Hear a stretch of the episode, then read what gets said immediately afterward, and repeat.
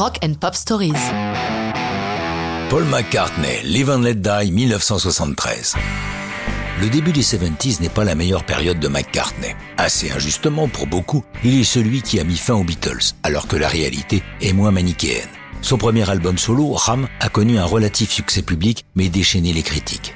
Paul n'est pas du genre à se laisser abattre. Il aime le concept de groupe, il décide d'en monter un nouveau, baptisé Wings, avec Linda, son épouse, Denny Sewell à la batterie et Danny Lane à la guitare. Paul avait déjà été en contact en 71 avec Albert Broccoli, le producteur de tous les James Bond, afin de composer une chanson pour Diamonds Are Forever, mais ce ne fut pas possible pour des raisons contractuelles.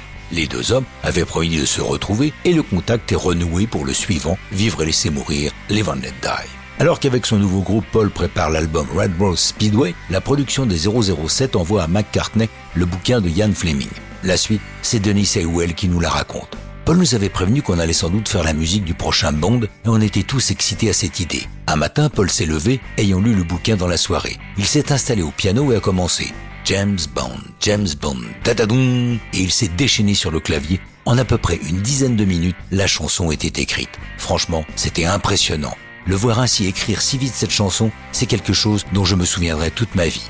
Paul à son tour nous explique. Quand je me suis installé au piano, je me suis dit que le plus dur c'était de jouer avec le titre. Ça a dû être beaucoup plus dur des années plus tard pour ceux qui devaient écrire la musique de Quantum of Solace. Je me suis dit, Live and Let Die, ok, je pars là-dessus, c'est ce qui est le plus évident la chanson composée, Paul se tourne vers George Martin, le légendaire producteur de tous les albums des Beatles, afin qu'il l'aide pour les arrangements. Les producteurs sont tellement enchantés du résultat qu'ils confient le reste de la musique du film à George Martin. Live Let Die est un énorme hit. Elle reste classée trois semaines consécutives numéro 2 aux États-Unis, la première place lui étant ravie trois fois par des chansons aujourd'hui oubliées.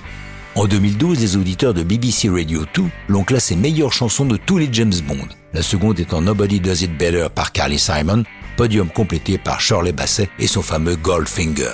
Depuis, rares sont les concerts où Paul n'interprète pas les Van Let Die, dans une féerie pyrotechnique. Mais ça, c'est une autre histoire de rock'n'roll.